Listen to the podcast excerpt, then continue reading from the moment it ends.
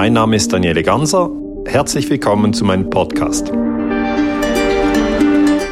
Liebe Freunde, vor knapp 250 Jahren lebte ein Mann mit dem Namen Arthur Schopenhauer, der sehr, sehr viele kluge Dinge gesagt hat. Eins dieser klugen Dinge war, jede Wahrheit durchläuft drei Stufen. Zunächst einmal wird sie lächerlich gemacht oder verzerrt, danach wird sie bekämpft und schließlich wird sie als selbstverständlich akzeptiert und angenommen. Ich habe heute einen Mann vor mir, der die Menschen spaltet, es aber gar nicht möchte, weil er das sehr, sehr wertschätzend tut, weil das eine ist, was die Menschen haben, das ist dieser innere Zielkonflikt, was sie in den Mainstream-Medien tagtäglich angezeigt bekommen. Und das andere ist das, was er sagt und sagt, hey, schau mal, da gibt's auch eine Perspektive, nur die wird nicht so oft in den Medien gezeigt oder so gut wie gar nicht.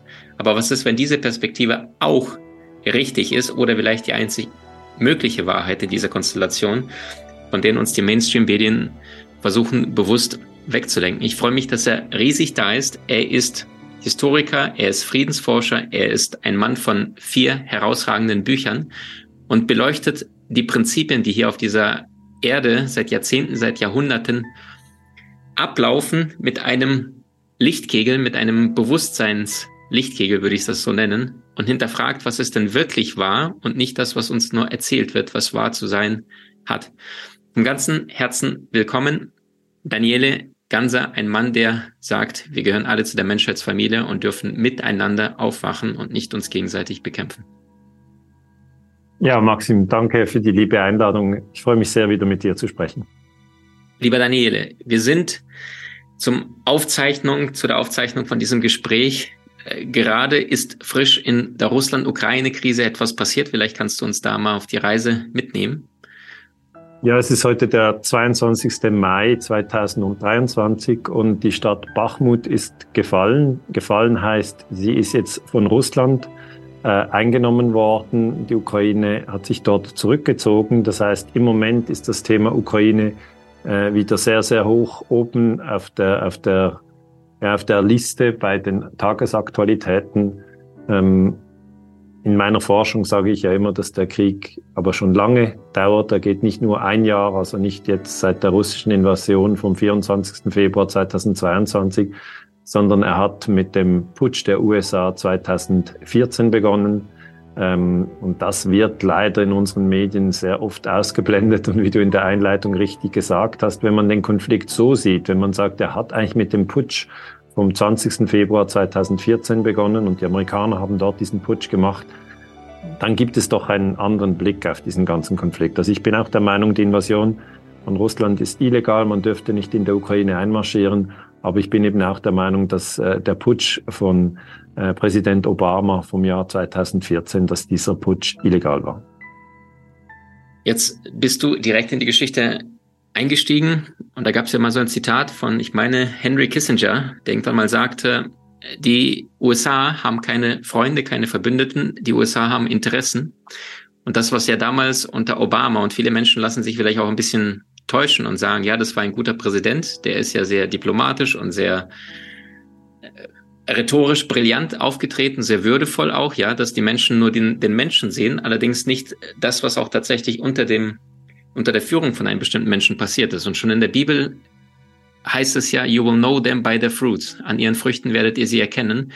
Wie kannst du vielleicht diesen Zielkonflikt, diese Diskrepanz zwischen dem, Trump beispielsweise wird komplett als äh, Vollpfosten-Idiot dargestellt und hat aber auch gleichzeitig Dinge bewirkt, von denen du gar nichts mitbekommst, wenn du den Mainstream-Medien folgst. Also wie findet ein Mensch so ein bisschen raus, wo liegt die Wahrheit? Was ist da passiert? Also es ist halt wichtig, die Fakten zu prüfen. Und Obama hat eigentlich äh, den Wahlkampf gewonnen mit der Aussage Change, yes we can. Also er möchte Wandel bringen.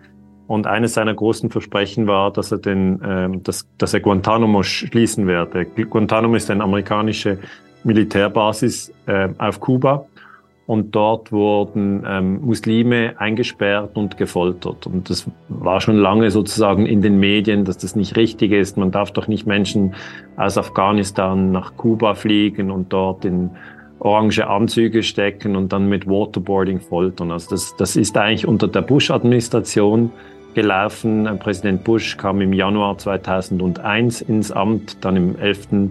September 2001 waren diese Terroranschläge, die ja nicht geklärt sind. Ähm, dazu vielleicht ein anderes Mal mehr. Und dann äh, bis 2008 war Bush im Amt. Ende 2008. Also er hat zweimal vier Jahre gemacht. Es gibt dann acht Jahre. Und danach kam eben ähm, Barack Obama. Und er kam also 2009 im Januar rein. Und man hat dann gedacht, ja, er wird Guantanamo schließen. Und das hat er nicht gemacht. Das heißt, an den Taten wirst du sie erkennen. Er ist sicher ein charismatischer Präsident, aber meiner Meinung nach hat er den Friedensnobelpreis überhaupt nicht verdient, weil er hat nicht nur Guantanamo nicht geschlossen, Guantanamo gibt es bis heute, also auch Trump hat Guantanamo nicht geschlossen oder Joe Biden hat Guantanamo nicht geschlossen, aber Obama hat es explizit versprochen und dann nicht getan. Ähm, er konnte sich also gegen das Militär und die Geheimdienste und die einflussreichen Kräfte in den USA gar nicht drauf durchsetzen. Nehmen wir mal an, er hätte es gewollt. Ähm, und dann hat Obama 2011 Libyen bombardiert. Das ist auch ein Krieg, der in Vergessenheit geraten ist. Dann Gaddafi wurde getötet, das Land wurde eigentlich, ja, eigentlich, ähm, ja, zerstört, weitgehend zerstört. Es ist ein Land, das zuvor viel besser funktioniert hat. Äh, die Franzosen haben mitbombardiert, auch die Norweger haben mitbombardiert.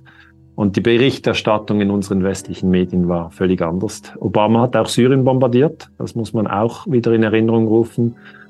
Und wenn man sich diese, diese Leistungen in Anführungsschlussstrichen von Obama anschaut, also Angriff auf Libyen illegal, Angriff auf Syrien illegal, Folter auf Guantanamo illegal und dann eben viertens noch Putsch in der Ukraine 2014, ähm, ja, dann ist er auf jeden Fall für mich keine Kraft für den Frieden. Sehr, sehr wertvoll. Also auch da das Licht zu beleuchten bezüglich dessen, was uns gezeigt wird und was tatsächlich auch stattfindet. Jetzt sind wir mitten in der Ukraine, Jahr 2023. Der Krieg geht jetzt seit über einem Jahr und zwei, drei Monaten. Daniele, gib uns mal so ein Update bezüglich dessen, wo stehen wir aktuell. Zwischendurch gab es ja mal so eine Phase von, wo du dachtest, okay, jetzt wird fast gar nichts mehr berichtet in Mainstream-Medien und langsam brödelst wieder. Du merkst, da wird irgendwas gerade wieder das Feuer aufgedreht. Also wie siehst du die gesamte Situation? Wie hast du die letzten 15 Monate beobachtet und wo stehen wir heute und wo gehen wir hin? Also du sagst natürlich richtig, dass wir jetzt 15 Jahre, äh 15 Monate Krieg haben zwischen der Ukraine und Russland. Aber ganz wichtig zu sehen ist eben, dass der Krieg nicht eben ein Jahr und ein paar Monate dauert, sondern dass er insgesamt neun Jahre dauert und ein paar Monate, weil wir müssen auch die Phase des Bürgerkriegs mit einbeziehen. Und das sind eigentlich diese drei Phasen. Also der, die erste Phase ist der Putsch, 20. Februar 14. Danach kommt ähm, der Bürgerkrieg in Donbass, auch die Abspaltung der Krim. Du hast ja ähm, zwölf Jahre äh, auf der Krim gelebt. Das finde ich auch interessant, dass ich immer wieder auch mit Menschen spreche, die, die wirklich auch in der Ukraine gelebt haben. Äh, und dann kam eigentlich in diesen, in diesen acht Jahren Bürgerkrieg, also zwischen 14 und 22 wurde ja der Donbass beschossen. Also die Regierung in Kiew hat den Donbass beschossen. Ähm, und das haben gewisse Menschen in der Schweiz oder in Österreich oder auch in Deutschland immer noch nicht begriffen, dass eigentlich in der Ukraine diese Spaltung herrscht und dass tatsächlich ein Teil der Flüchtlinge nicht nach Deutschland oder Italien oder in die Schweiz geflohen sind, sondern nach Russland. Und das können, wenn ich das gewissen Schweizern sage, ja, weißt du, aus der Ukraine sind auch Menschen nach Russland geflohen, dann sagen sie, nein, das kann doch nicht sein, weil Russland ist ja das Land der bösen Menschen und da ist Putin und die sind für alles verantwortlich. Sage ich, nein, nein, nein. Die Menschen, die im Osten der Ukraine gelebt haben, die wurden ja von Zelensky bombardiert. Zelensky wurde 19 Präsident, also 1920, 21 hat Zelensky Krieg geführt. Und das wiederum wird total ausgeblendet in den deutschen Medien. Es wird auch in der Schweiz ausgeblendet. Man versucht Zelensky einfach als, als Friedensengel darzustellen, was er eben nicht ist. Also Obama ist kein Friedensengel, Zelensky ist kein Friedensengel. Also wenn wenn wir Friedens, äh, wirkliche Friedenspersonen äh, suchen, müssen wir äh, ja zu Nelson Mandela oder zu Mahatma Gandhi gehen oder zu, Dag, ähm, äh, zu Hammarskjöld, Dag Hammarskjöld, UNO-Generalsekretär oder oder zu Eckhart Tolle. Also es, es, gibt schon solche, die, die das wirklich auch leben und sagen, du sollst nicht töten und dann wirklich auch in dieser Art kommunizieren aber weder Zelensky noch Obama erzählen dazu. Das sind so nur falsche, falsche Friedenstauben, die sich ein bisschen weiß angemalt haben. Und diese, diese, äh, diese Bürgerkriegsphase wurde dann eben durch die russische Invasion abgelöst. Und in der Chronologie, wenn man sich das vorstellt, ist eigentlich ein wichtiger Moment dann der September 22. Also im September spalten sich diese Bereiche ähm, Donetsk, Luhansk, Saporischia und Cherson von der Ukraine ab und schlagen sich zu Russland, wie eben schon 2014 zuvor die Krim. Und das ist natürlich aus der Sicht von Präsident Zelensky ähm, nicht hinnehmbar, weil er verliert Quadratkilometer. Das ist so. Russland kann man jetzt sagen, auf der anderen Seite ist ein so großes Land mit elf Zeitzonen, die brauchen eigentlich keine Quadratkilometer. Also die, die, die, die brauchen nicht unbedingt noch mehr Quadratkilometer. Das Land ist schon das größte Land der Welt. Kann man sich fragen, warum haben die Russen überhaupt diese vier Gebiete übernommen? Äh, und die Antwort ist vermutlich, weil sie den Militärstützpunkt äh, Sevastopol auf der Krim absichern möchten und dazu brauchen sie eben äh, sozusagen eine, eine Landlinie, die dorthin führt. Das ist immer noch sozusagen äh, im Kampf. Man weiß nicht, wer sich am, am, am Schluss durchsetzt. Aber für die Leute, die das jetzt nicht so verfolgt haben, ist im September nicht nur diese Abspaltung dieser vier äh, Oblaste, also Bundesländer, Kantone, wie man es nennen will, passiert, sondern es ist am 26. September noch etwas sehr Wichtiges passiert, nämlich die Nord Stream Pipelines wurden in die Luft gesprengt. Und dann war zuerst einfach Ruhe, ja, niemand wusste, wer es ist. Ähm, und dann kam Seymour Hirsch einige Monate später, ein amerikanischer Journalist, raus und hat gesagt, Präsident Biden hat den äh, Angriff befohlen. Das ist ein Terroranschlag, es ist ein Kriegsakt. Und das macht die Sache jetzt sehr kompliziert, weil das bedeutet, dass die USA ähm, den Krieg gegen Deutschland eröffnet haben, indem sie die Nord Stream Pipelines gesprengt haben und dass auch Norwegen den Krieg gegen Deutschland eröffnet hat, weil Norwegen auch bei dieser Sprengung der Pipelines ähm, involviert war. Also dass die Pipelines am 26. September 2022 in die Luft gesprengt wurden, ist bewiesen. Ähm, ich glaube, Seymour Hirsch sagt die Wahrheit. Er ist ein sehr guter Journalist. Aber man sieht dann auch, dass er sehr, sehr stark bekämpft wurde wo man gesagt hat, das ist ein alter Mann, ist ein Verschwörungstheoretiker und so weiter. Man hat dann eine andere Geschichte in Umlauf gebracht und gesagt, das sind sechs Ukrainer mit einem äh, mit einer Yacht, die heißt Andromeda, sind die von Rostock groß, groß gefahren und haben das gemacht. Ich, ich glaube, diese Geschichte ist einfach schlecht, weil auf dieser Yacht gibt es nicht einmal eine Dekompressionskammer. Also verschiedene Dinge stimmen da nicht zusammen. Und wenn du fragst, ja, was sind denn jetzt die, die entscheidenden Ereignisse? Das, das eine ist eigentlich, dass der Krieg eben nicht gelöst ist. Ja, das ist eigentlich das Hauptproblem. Also wir sind immer noch in Nationalitäten gefangen, obwohl eigentlich die Seele keine Nationalitäten kennt. Ja, also das, das ist alles Menschheitsfamilie. Aber wir fallen hier in diese Täuschung der Nationalitäten und dann bekommt der eine Soldat diese Flagge, halt die ukrainische Flagge, der andere bekommt die russische Flagge aufgenäht. Und dann töten sie sich gegenseitig, obwohl, ob, so, ob schon sie Brüder sind. Und im Hintergrund sehe ich die Amerikaner und die haben äh, zynische Sätze wie wir kämpfen bis zum letzten Ukrainer. Das heißt, sie versuchen eigentlich äh, Russland zu schwächen und sie liefern Waffen an die Ukrainer und die Ukrainer sterben in diesem, in diesem Kampf. Und, und meine, meine Hoffnung wäre, dass man, dass man sich, ähm, dass man sich äh, zu Friedensgesprächen findet, dass man auch, dass jede Seite halt sieht, ja, welche Schatten sozusagen sie hat. Äh, die Russen müssen sicher für die Invasion die Verantwortung übernehmen und die Amerikaner müssen die Verantwortung für den Putsch übernehmen. Äh, und die Regierung in Kiew muss die äh, Verantwortung für den Bürgerkrieg übernehmen. Das heißt, da ist niemand niemand ohne Schuld. Und äh, das muss eigentlich in Gesprächen aufgearbeitet werden, weil wenn man nur immer auf die Schuld des anderen hinweist, ja, und die eigene Schuld nicht reflektiert, dann bleibt man in einem unbewussten Zustand. Und du hast es so wunderbar angesprochen, weil im Grunde genommen, das ist ja so, als würden wir jetzt auf die Straße gehen und in unserem Nachbarshof äh, sind da zwei 16-Jährige, die sich eh nicht mögen und wir beobachten würden, dass sie sich da gerade prügeln und wir dann statt dazwischen zu gehen und sagen, was macht ihr? Nachdem sie sich in ihre Häuser und ihre Wohnungen zurückgezogen haben, dann die ganze Zeit mit Waffen ausstatten. Das ist ja das, was mit Ukraine passiert. Und die USA, du sagst es ja selber richtig, die partizipieren ja, weil sie A, ihre Waffen verkaufen, ne? B, sie müssen nicht einen Soldaten opfern und sagen, ja, ja, solange genau. es dort äh, funktioniert. Und da gab es ja in, schon im Mittelalter, ne? dieses Teile und Herrsche. Das heißt, schwaches Europa ist gut für den Dollar. Das heißt, die Vereinigten Staaten haben wieder ihre Interessen. Und äh, die Menschen kriegen Mainstream-Wahrheit und der böse Putin und die bösen Russen, äh, die nur den Krieg führen und all der andere Part gar nicht reflektiert wird. Ähm, Daniele, wie kann es sein, dass wir in einer Welt leben, dass wenn wir heute auf die Straße gehen, du oder ich oder irgendein Mensch, der hier gerade zuschaut, zuhört, und, und du haust jemand und derjenige kippt um, dann kriegst du lebenslänglich. Und dort kriegst du einen Orden verliehen, nachdem du da Männer hingeschlachtet hast, nur weil sie eine andere Flagge hatten auf der Brust. Und ich frage mich, wie können wir so eine Situation den Aliens erklären oder einer anderen Zivilisation, die auf die Erde kommen würde, wenn die von oben zuschaut, wie die Menschen aufeinander Raketen abfeuern. Also was, was passiert da in der Welt global? Sind wir noch so sehr im Ego? Brauchen wir einen Bewusstseinssprung?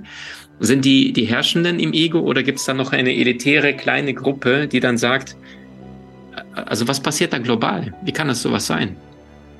Also ich, ich denke, wir haben einfach ganz objektiv noch nicht gelernt, Konflikte ohne Gewalt zu lösen.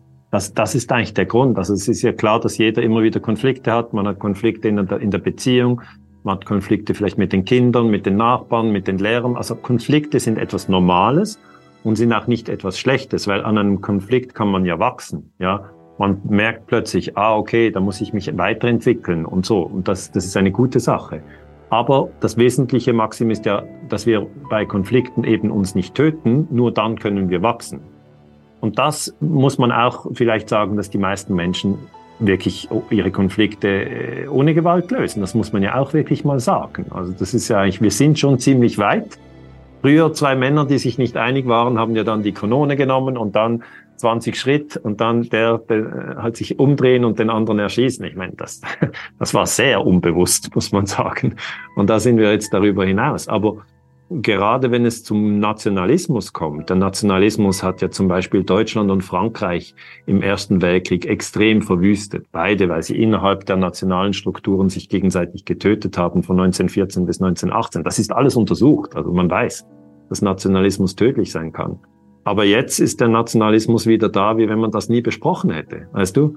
Äh, und, und das ist etwas, was mir sehr leid tut. Und ich glaube schon, es fehlt, es fehlt eigentlich eine, ja, es fehlt dieses wache Bewusstsein. Du hast das Ego angesprochen, ja, es ist, es ist sicher diese Ebene, ja, in, in, die ja in jedem Menschen existiert, die, die Ebene des Egos, die sozusagen nach Macht und nach Kontrolle dürstet. Und darüber wäre ja diese höher äh, gelagerte Ebene vom, vom Bewusstsein. Und äh, ein, ein Autor, den ich gerne lese, ist Eckhart Tolle. Und er sagt ja immer, äh, im Moment äh, müssen wir den Albtraum des Ego-Bewusstseins noch ein bisschen länger erdulden, weil nur dann erkennen wir, was für ein Wahnsinn das ist. Und äh, ich persönlich finde, es reicht.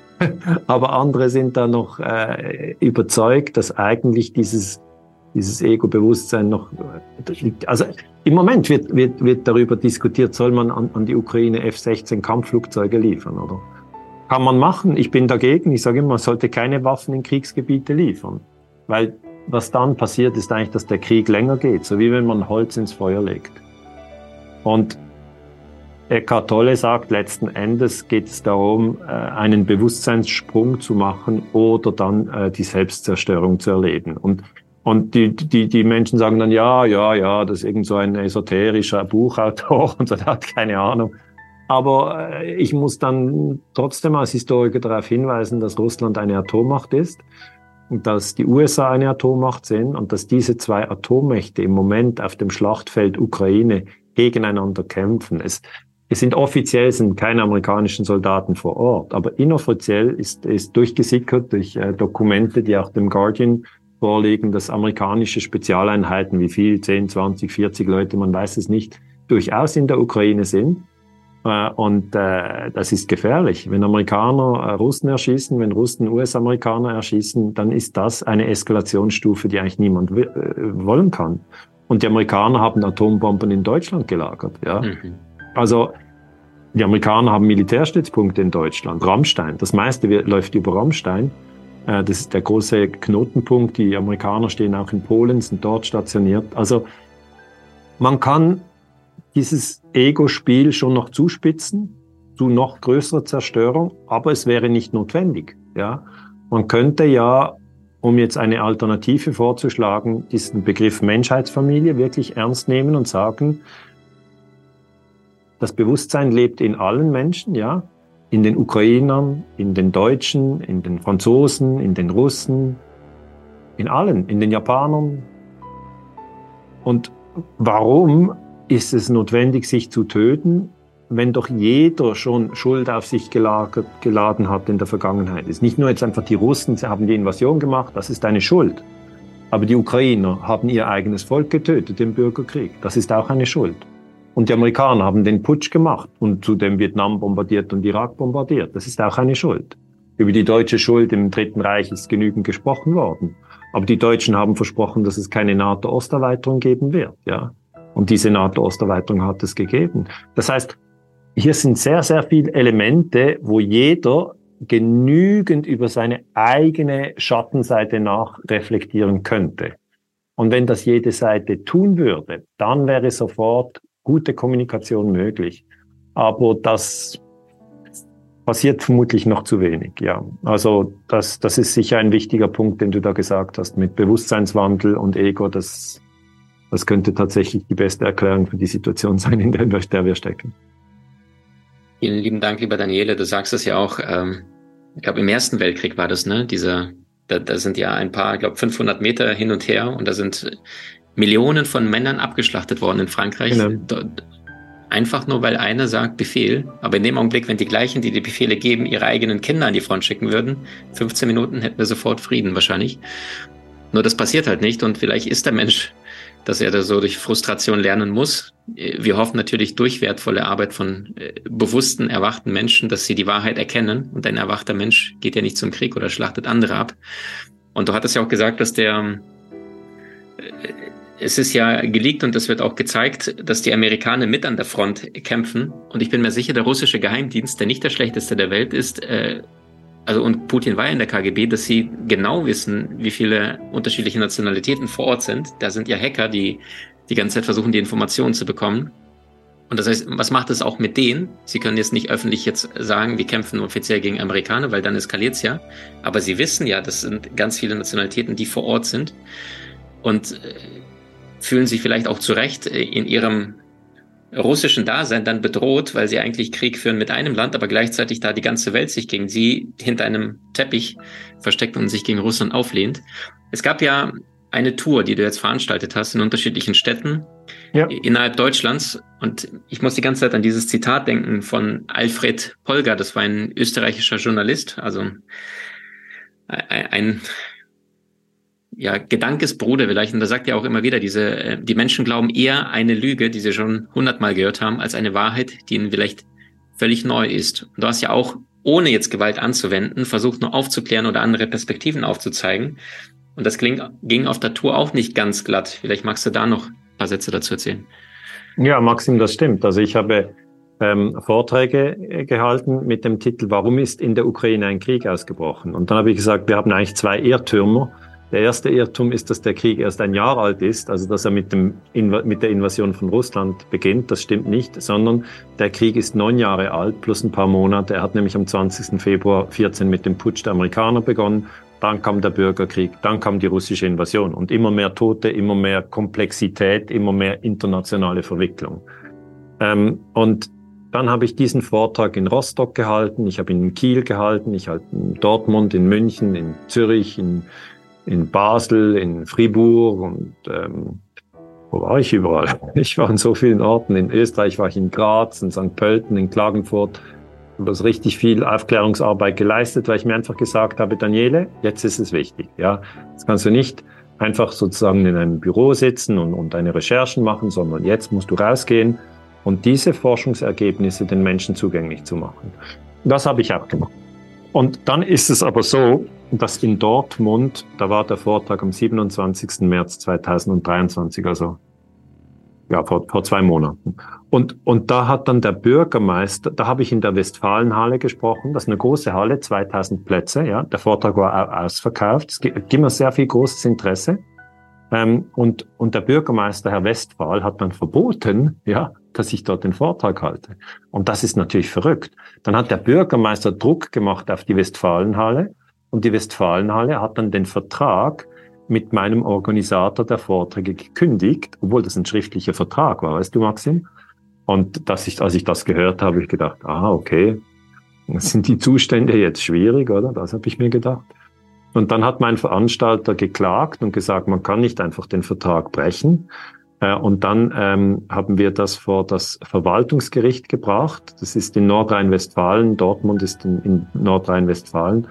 Und dann hat das Verwaltungsgericht gesagt, ja, nein, das darf man auf keinen Fall, was der Bürgermeister hier tut. Man darf nicht einfach einen Vortrag sozusagen verbieten, nur weil die politische Aussage, dass jetzt eben dieser Krieg schon neun Jahre dauert, äh, und ich sage im Vortrag auch, dass die Amerikaner die Nord Stream Pipeline gesprengt haben, dass die Amerikaner sich daher in einem Krieg mit Deutschland befinden und dass das überhaupt nicht reflektiert wird. Dass ja innerhalb der 31 NATO-Staaten die NATO-Staaten untereinander schon im Krieg sind. Kurzum, es sind schon, ich verstehe schon, das sind brisante Aussagen, ja. Aber eine Demokratie sollte das aushalten. Und dann hat halt der Bürgermeister gesagt, nein, der, der Kanzler darf nicht sprechen. Und dann äh, hat das Gericht gesagt, doch, er darf sprechen, eben das Verwaltungsgericht. Ich glaube, Gelsenkirchen war das Verwaltungsgericht, bin ich nicht mehr ganz sicher. Und dann hat der Bürgermeister gesagt, ich akzeptiere den Gerichtsbeschluss nicht und ging in die nächste Instanz. Also ich, das, ich habe das immer nur so mitbekommen, na, der Bürgermeister geht in die nächste Instanz. Was ist denn mit dem Bürgermeister los? Und die nächste Instanz, das war dann das Oberverwaltungsgericht, das hat dann gesagt, äh, nein, also man darf den Vortrag nicht verbieten. Und dann hat der Bürgermeister gesagt, okay, dann darf der Kanzler den Vortrag halten. Dann hat er wieder die Westfalenhalle angewiesen, den Vortrag doch zuzulassen. Und weißt du, das bedeutet, es ist ein Ringen. Es ist wirklich ein Ringen um die Wahrheit. Ähm, und es hängt natürlich sehr viel dran, weil die Menschen in Deutschland ja auch spüren, dass durch diese Sprengung der Nord Stream Pipelines die Energiepreise raufgehen. Sie spüren, dass gewisse Industriezweige Konkurs gehen und dass die Leute entlassen werden. Sie spüren auch, dass die Regierung eigentlich darüber nicht spricht, ja, obwohl das ganz wichtige Themen sind und dass die Regierung jetzt Panzer liefert in die Ukraine und das äh, natürlich Deutschland wiederum gefährdet, weil letzten Endes geht es ja darum, den Krieg in Europa friedlich zu lösen und nicht eine Eskalation zu haben, wo am Schluss immer mehr Länder in den Krieg hineingezogen werden ja, also zusammengefasst kann ich sagen, ich habe den dort den Vortrag in Dortmund gehalten. Die Leute waren happy, die dort äh, auch gekommen sind. Und ich möchte auch unbedingt unterstreichen, dass man versteht, dass es sehr, sehr viele Menschen sind, die sozusagen diese, diese Zusammenhänge hören wollen. Also in Rostock waren wir 2800 Plätze, das war auch ausverkauft. Und in Hannover auch 2800 Plätze ausverkauft. In Nürnberg, wenn ich noch erwähnen darf, da wollte der Bürgermeister das auch verhindern hat auch wieder Druck auf die Halle gemacht. Die hat dann gekündigt. Und dann haben wir das Gerichtsurteil von Dortmund dem Bürgermeister in Nürnberg geschickt. Weil Nürnberg ist in Bayern. Ist ein anderes Bundesland. Dortmund ist Nordrhein-Westfalen. Und dann hat halt der Bürgermeister in Bayern gesagt, wo er diesen, wo er diesen Gerichtsbeschluss gesehen hat, das ist der Bürgermeister König, hat er gesagt, aha, okay, dann geht's wohl nicht, dann darf der Ganzer wieder auftreten. Und und dann konnte, also ich konnte alle Vorträge halten, aber wenn, wenn du mich fragst, wie ist es gelaufen, es ist schon ein bisschen speziell, wenn ich so sagen darf. Ein bisschen speziell, ja. Das jetzt wirklich, man muss sich die Meinungsfreiheit erkämpfen. Wahnsinn, Wahnsinn. Also Daniele, vielen Dank fürs Teilen. Es ist so faszinierend, was in unserer heutigen Zeit alles, also wirklich alles zu allen Geschlechtern, Formen, Farben, also jeder Pups wird in die Wahrheit, in die Mainstream rausgehauen. Und da kommst du als Historiker, als ein Mensch, der sich Jahrzehnte mit der Geschichte befasst, der andere Perspektiven aufleuchten möchte, der nicht polarisiert, der nicht greift, die Russen oder die Ukrainer haben Recht, kämpft miteinander, der nur beleuchtet und es darf nicht stattfinden. Und ich frage mich, wie geht sowas? Und dann heißt es aber gleichzeitig, die Würde des Menschen ist unantastbar und wir leben in einer Demokratie. also gut, also, ich glaube, ja. Also es ist schon, es ist schon ein extremes Ringen. Also das ist, das ist sicher so. Das, das erlebe ich. Aber ich möchte wirklich auch sagen, dass sehr viele Menschen eben diese Grundaussage, ähm, du sollst nicht töten. Das ist ja die Aussage, die du immer wieder drin hast, dass du sagst, warum, warum sollten wir uns töten? Ich verstehe es gar nicht. Das ist ja wie, ist da irgendwie vorbei. Klar, wir haben es gemacht, wir haben uns verbrannt, wir haben uns Wir haben uns mit, mit dem Schwert den Kopf abgehackt, wir haben uns gefoltert, wir haben uns vergewaltigt, wir haben, wir haben das alles gemacht. Wir haben Napalm abgeworfen, wir haben Atombomben auf, abgeworfen. Und jetzt meine ich nicht als diese oder jene Nation, sondern als Menschheitsfamilie. Und, und, und irgendwie, es reicht. Ja, wir haben alles gemacht. Und dann ist eigentlich wie bei uns, sicher bei uns beiden, dieses Gefühl von, dann muss man doch einfach die Dinge aufklären und dann werden es alle verstehen und dann machen wir es nicht mehr. Und ich möchte wirklich unterstreichen, dass das sehr, sehr viele Menschen so sehen. Also sehr, sehr viel. Es ist manchmal, wenn man vor dem Computer sitzt, schwer einzuschätzen, wie viele wir sind.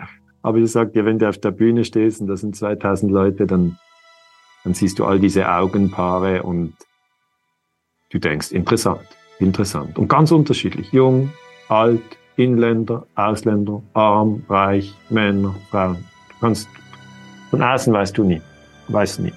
Du kannst nicht sagen, ja, der, der, der sieht das so. Also ganz viele Menschen wollen nicht mehr angelogen werden durch Kriegspropaganda. Und sie wollen auch nicht, äh, dass, dass, dass die Menschen sich töten. Und sie, sie sind jetzt nicht für oder gegen die Ukraine oder für oder gegen Russland, sondern sie sind einfach für den Frieden. Und sie sind für gewaltlose Konfliktlösung. Ich glaube, das ist fast das Wichtigste meiner Arbeit, dass ich sichtbar mache, dass wir viele sind. Wahnsinnig wertvoll. Und das ist der Stichpunkt, der Stichpunkt, den ich direkt aufgreifen möchte. Wir sind am Ende von diesem wundervollen Gespräch mit Daniele. Wenn es dir gefallen hat oder du sagst, ich habe Menschen in meinem Umfeld, die sind gerade am Aufwachen beziehungsweise die fangen an, die richtigen Fragen zu stellen, dann teile einfach diese Folge mit ihnen, damit das Bewusstsein auf diesem Erdball noch weiter, schneller verbreitet werden kann und dass dieser Irrsinn Wahnsinn, den einige wenige sich ausgedacht haben, umso schneller nicht funktionieren kann, weil einfach die Menschen in einem Bewusstseinszustand von Wahrheit nicht mehr eine Lüge hinterherlaufen. Daniele, ich danke dir vom ganzen Herzen für deinen Mut, für deine Demut, auch diese ganzen Informationen möglichst nüchtern und liebevoll an die Menschen ranzutragen und da nicht zu polarisieren. Da kann man ja auch sicherlich Schlagzeilen machen ohne Ende. Und das macht der Mainstream tagtäglich mit Angst, Botschaften und dass du da einfach sagst, äh, gemeinsam, achtsam, liebevoll füreinander. Danke dir. Danke dir, Maxim.